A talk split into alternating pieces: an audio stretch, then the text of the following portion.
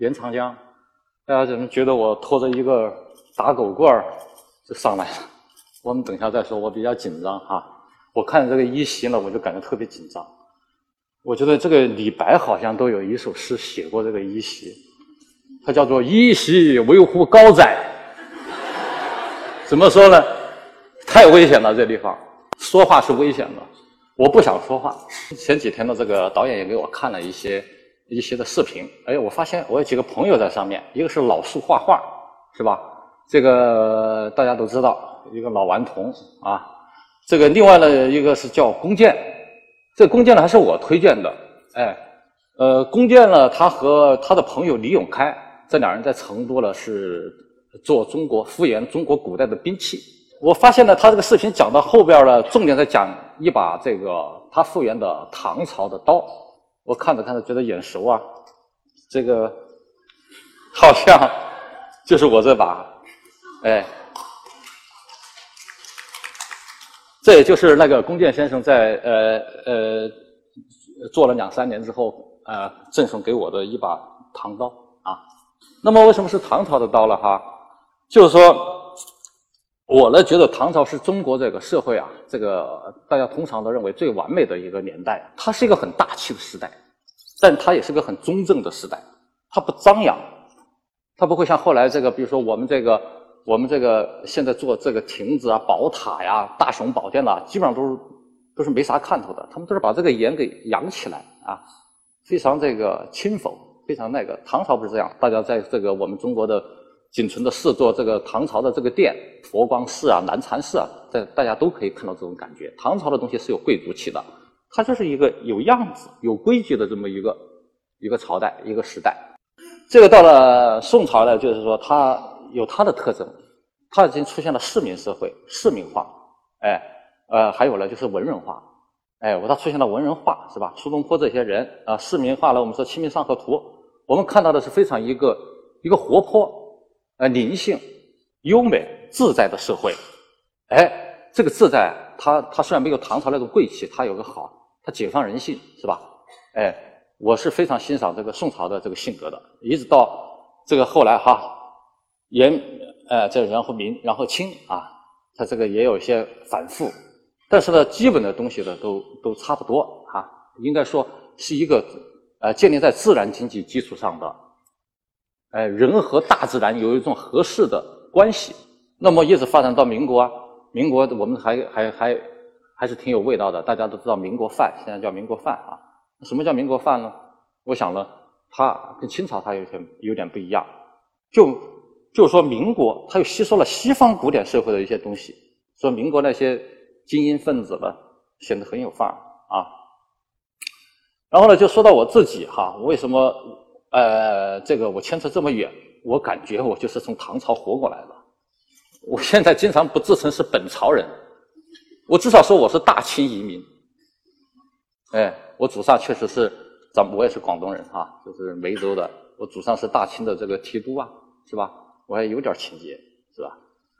那么我是对这个，因为小时候呢喜欢呃看一些书啊、书画，是吧？喜欢古文，所以说对这个旧时代可能天然的呢比较有感情。然后呢，我又生活在乡村，我在七六七岁以前生活在乡村，我对乡村呢有着极深的这个感情。我到现在才蓦然发现，我的这个一生在十来岁以前。和十来岁以后被分成了两个不同的阶段，我横跨着两个完全不同的时代。我前面一个时代就是我说的，还有古典社会的余绪，我能看到古典社会的背影。哎，我现在一个时代，我不知道叫啥时代，这个这个一个超现实的呃互联网的这个时代，哎，我可能离黑客帝国都不远了，哎。那么我觉得这两个时代完全是两回事，它完全是对立的。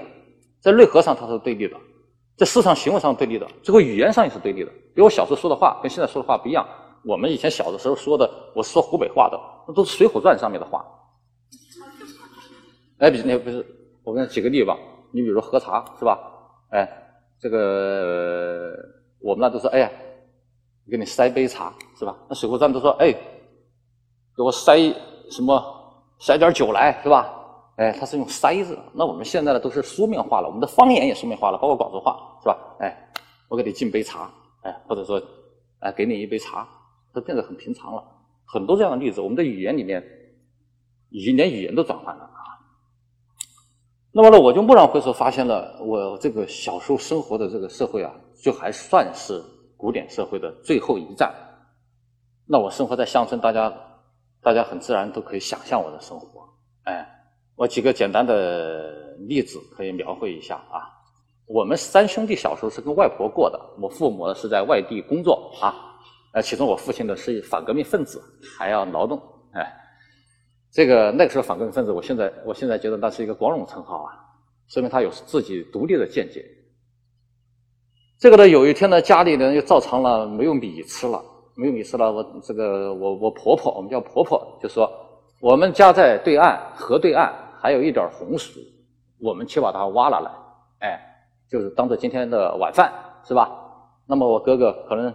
八九岁吧，我可能三四岁吧，哎，我小弟弟还在跟，还还好像还没出生那时候哈，就是说那个，我们就三个人过了河，过河的时候看天上，哎呀，已经乌云密布了。那么我婆婆就说：“哎呀，我们快点挖，是吧？挖了早点回去，哎，要下雨了，哎，那我我们就挖点红薯，哎，这个这个红薯是怎么从地里拔出来的？红薯下面大红薯带小红薯。”小红薯又带带着带几根根须，最后带点泥土。这些过程你们可能不知道，生活在深圳可能不知道，我知道，是吧？哎，我就津津有味的看着这些场景啊。那么我们挖了红薯，装了一筐，回家是吧？回家马上就要过河，过河的时候发现洪水已经来了。虽然这条河很小啊，但是山洪已经来了，就是说在上游这个雨已经下下来了。下下来呢，他们赶快，哎呀，我小啊，那个河都是跳灯，就是一个个大石头，哎，没有桥啊，你这样跳过去，啊，先把我，哎，呃，长江这个小娃娃，哎，给整到对岸，给哎，安全的到对岸。现在想想都是很危险的啊，我也有小孩，我绝对不是不会让小孩啊这样去冒险。那时候没办法，就我哥哥跟我婆婆呢，就，哎，我婆婆就在跳灯上，我哥在水里边。哎，他们农村孩子嘛，是吧？都都都都打着赤脚，在水里边开着箩筐过河，一箩筐的红薯，然后水来了，把这红薯就冲翻了一些。但是他们，我还记得他们的样子非常艰难，一个老太太，一个一个一个十八九岁的孩子，哎，我哥在河里边，这个好不容易使出极来的力气，最后他们渡过了这个河。关键是我哥哥现在，他一过河之后，他就往这个河里冲，因为有些红薯被水冲走了。哎，然后我我就记得他在这河里跳动的身影，哎，之后我祖母在岸上就叫他，拼命叫他，要回来呀，要回来，哎，不用不用再去找这些了。那么呢，他当然也安全回来了哈，就是说，呃，我们晚上了，就是一家人煮着红薯，也没有菜，哎，就是辣椒，我们湖北爱吃辣椒，哎，辣椒面是吧？蘸着红薯吃，哎，就这样在煤油灯下，哎呀，那个柴火烧得热气腾腾，一大锅红薯。哎，这个场景呢，我后来想，我看那个，看那个什么伦勃朗啊，或者什么丢勒那些画啊，就想起了这些场景。在欧洲也一样，都是古典社会，什么吃土豆的人是吧？我们是吃红薯的人，都差不多。就是这些。那么你们可以想象，如果放在现在，我是怎么样？哎呀，家里没吃的了，去七十一便利店，是吧？哎，去弄点东西，或者去门口的什么红城超市、百家超市去弄点。它不是那么回事儿，这。我们那个点煤油灯，或者说直接去地里，你生存就这样，直接去地里刨出东西来吃，然后呢还要跟自然做斗争，跟这个洪水周旋一下，哎，然后在煤油灯下，这个这个煤油灯是点的那个蓖麻油是吧？这个自己都可以做的啊，都可以压榨，也自己都可以去采摘来，我们小孩都会压榨压榨出来的蓖麻油。那么这一切它都是一个自然经济，它是跟自然是非常有关系的。这个就是我说的古典社会。当然，我刚才这个故事有点悲情。我们有很多很好的故事，比如说我们过年了，是吧？过年了，在雪地里边，这个互相走亲戚。哎，就好像我现在这张图片所显示的，这是我的舅舅和姨妈。我拍这个照片的时候，正好是春节期间，互相走亲戚。走亲戚了，喝醉了，就哼呢，哼几句歌，是吧？哎，吃了东家吃西家。后来我看那个那个故宫博物院马远的塔歌图，哈，那塔歌图农民，他他画的农民在跳舞。这其实就是那个意思。呃，我们八十年代之前的记忆里边呢，在过年期间它是特别优美的，那种人情世故是你没办法形容的，非常非常的温暖。还是你感觉到它跟南宋时期，它跟宋朝它并没有太大的变化，哎，还有很多优美之处。至于吃饱肚子的问题，我们就不说了，另说。哎，我现在查一个小的例子，就说明了我们这种自然经济，并不是说一定就导致生产力低下，或者说吃不饱肚子。我有一个舅舅，呃，不是这一个图片上的舅舅，另外一个远一房的舅舅，他在年轻的时候呢，呃，从这个农村被招工到华北油田，当了一辈子工人，到了六十多岁了，七十来岁，他想念家乡，正好那个时候得了场癌症，哎，直肠癌什么的。还扩还有点扩散，他就把这个这个癌症的问题啊动了个手术，赶快回到家乡，回到家乡盖了一栋别墅，是吧？哎呀，那那风景非常好，哎，然后呢，老两口就种点菜，哎，种树，还打鱼，哎，最后呢，他有天他用这个他骑着摩托车，我我我前几天回乡，他就那个带着我说。走到一个地方，参观了他的豪宅之后啊，再走到一个地方，一片美丽的山林，说长江，哎，我下一个家也安排好了，就在这个里边。哎，这种这就是人和自然的态度。我我我都死的可可以死的坦坦然在那个地方，我可以融入到这个土地，它再循环，照样是我的子孙来利用这个土地，是吧？到那里我死的死的安心，这就是我说的这个自然社会啊。再说回我刚才说的这个舅舅。我那次去走的时候，他说我种的东西实在吃不完，哎，你去广州，你带一点去，哎，他就往我的 SUV 的后箱盖里边塞呀，什么各种瓜果、蔬菜啊、粮食，最后我后箱装不下，最后的结果是我在路上就不停的给人分，到了广州之后，过了几天，那全部烂了，我吃不完，这说明什么问题呢？这人就是自然经济啊，一个七十多岁的癌症病人。他能满足十个人的粮食，就说生存需要，他很轻易的做到了。我们以前那个时代让人吃不饱，那就是某一种混账的东西导致的。我们这个中国的土地，特别我们南方的土地，雨水充沛，是吧？土地还过得去，植物很容易生长，凭什么吃不饱呢？是吧？哎，这个这个是额外额外的话啊。那么呢，这个这么一个一个社会。从一九八零年代以来，我是最后啊，我是最后一代，可能你们很多年轻人都已经不是了，哎，因为你们出生的时候，哪怕在深圳之外，是吧？或者你们的老家、父母的老家，它乡村还存在，但这个乡村能不能叫古典社会，已经很难讲了，因为它可能连社会都不是了。那什么叫社会呢？这个社是宗庙，或者说是社是土地庙，呃，你要有公共的生活空间，这个精神空间。哎，你要有人来一起生活，这人要各个辈分都比较齐全。但是现在不是这样，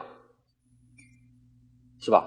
我们进到我们家乡，或者进到我们中国大部分农村，现在找不到人，很少人。哎，那怎么发生的呢？就我而言，就这这是我图片显示的我的老家哈，大概分了两个阶段，就农村发展，一个是一九八零年代，一个是一九九零年代。我们简单说，一九八零年代。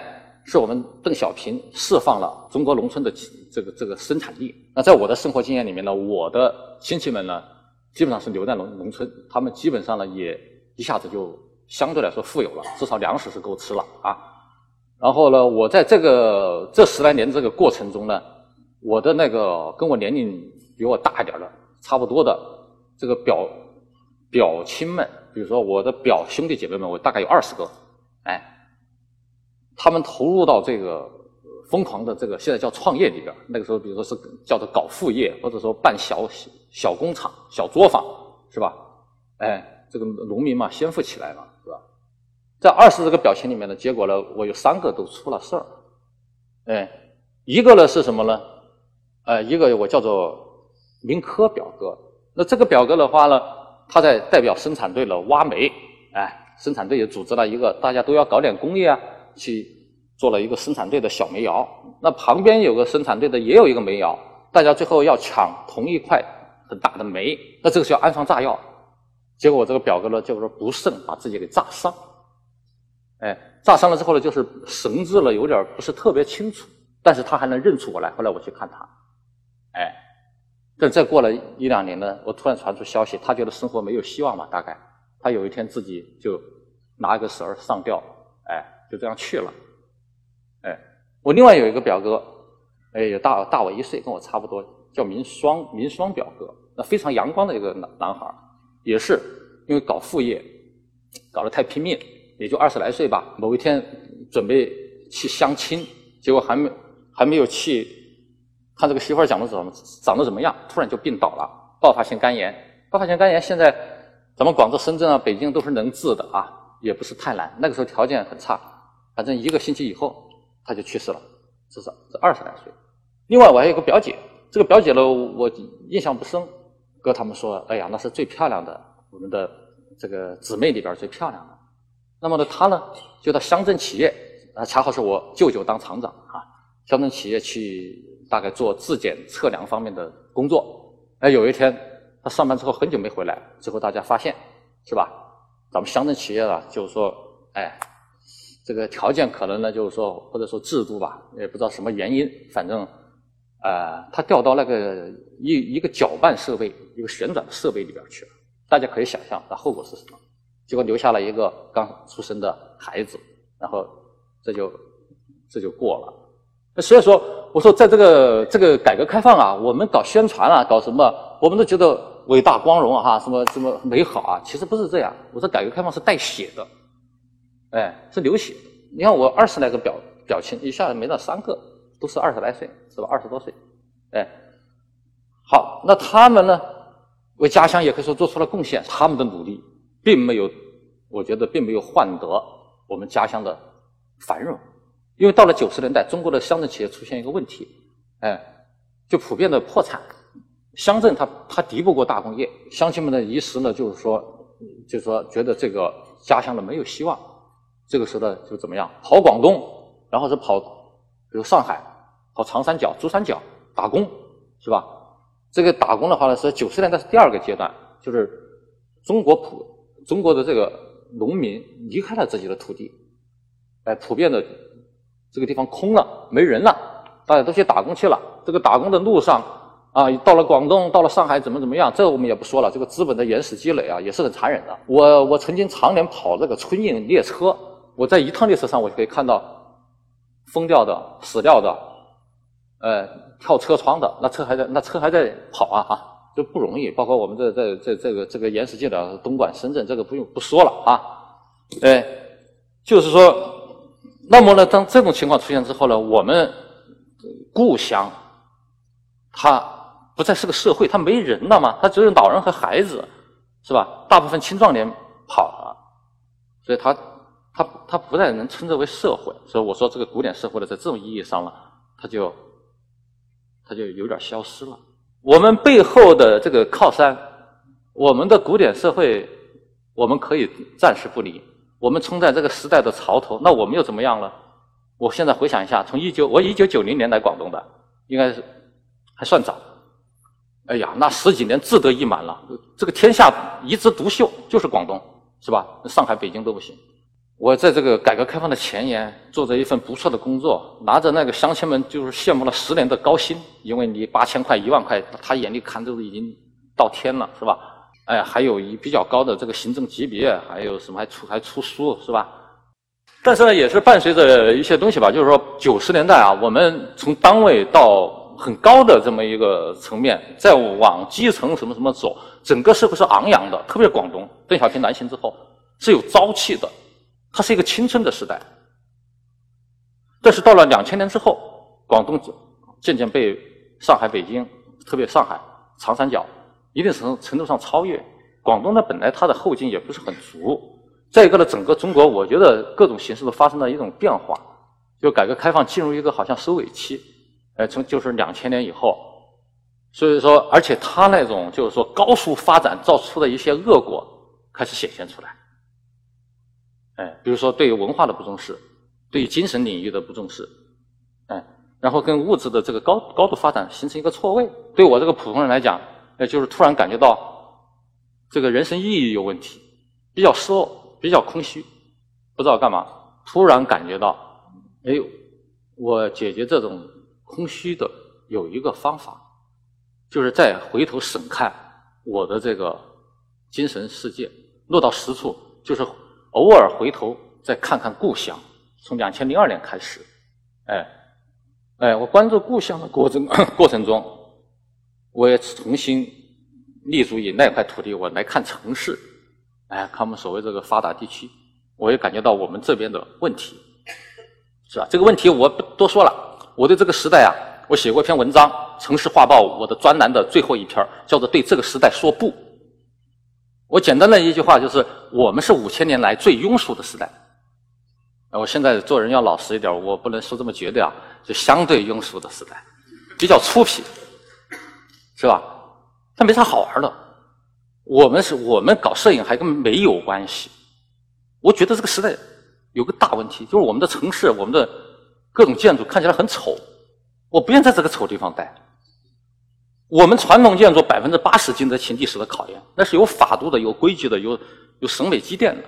现在是百分之说八十了，百分之九十五可能都经不起历史考验，是吧？以后都是要炸掉的。他现在拆迁历史街区，以后等着我们后代来拆迁现在的街区吧。那么我回首故乡的话呢，不仅是说看我生长的地方。我还看了这个，主要看三峡地区。这个如果是搞摄影的朋友都知道，我在中国可能关注三峡是比较多的一位哈。就是三峡工程的前后，特别是这个这个长江水淹没八百公里这个这个地带，这个地带我觉得是中国文化最有意思的一个一个区域。特别是这个，它是一个叫做诗歌的通道。呃，我们中国古代诗人，那李白、杜甫啊，什么白居易啊。哎，都苏轼啊，黄庭坚啦，这全部全部跟那里很有关系。你算下来，这个好像没去过那就不叫诗人。汉族的儒家文化一般就说了，就比较封闭保守啊，古板。但他那里不是不是这样，他在规矩的同时，他还有写性，他还灵活，他还有朝气。这个是跟他那个特殊的地域要跟大自然搏斗生存相依啊，但是要相斗这这么一种一种关系哈。这是导这么种关系导致他们的这种性格。那么我就长久的观察了这个地方，哎，还有一点呢，就是说我呢经常在各个地方走，主要是替一本叫做《呃生活月刊》的杂志经常走一走。那些选题的都是大家听了觉得很可能是很好玩，比如说我策划了一个侠客行，就说徐霞客啊，不是这个侠客，是徐霞客。我把徐霞我拿着徐霞客的书，你徐霞客走到哪儿，我跟我跟着走到哪儿。我对比明朝和现在，哎，我敢确认，我在很多的时候，我在山沟沟里边山的分水岭那些偏僻的地方，我一个人，我能感觉到徐霞客的心跳。那我通过他，我感觉到一点古意，我感觉到我们这个华夏，我们中国，我说是华夏和中国，从文化意义上已经消失了。可能在我们广东还比如潮州地区，特别是我们客家地区，那还是有一些的哈。但是就说我在。比较大的范围的寻找，我经常是在这些山野里边，比如说这个什么九华山啦，或者说这个呃徐霞客的这些这些路上啊，啊，我能体会到一些。我在这里面呢，弄点这个仪式啊，古典社会的仪式来自我安慰。就说我我们现在很多朋友信教、信基督、信佛教，我信不了。最后我得到了安慰，只能是审美意义上的，是文化的安慰。所以说。我今天讲的大致的主题，哎，也就是这样，就是我们应该偶尔去回望故乡，望一望我们那个古典社会。有时候在夜深人静的时候，我们是不是时候是不是可以想一想，古典社会它所有的优美和它的价值观从我们手上滑落的话，这个事儿是不是有点恐怖？我回想起那些细节，包括我祖母。啊，包括我这个我哥哥我们那些故事，我都会有一点点的这个感觉到伤心或者害怕。我一个时代不能就轻易这样结束。当我们在这个现代社会无法自处的时候，那么我回首古典社会，我觉得那里的空气反而自由。说这么多啊。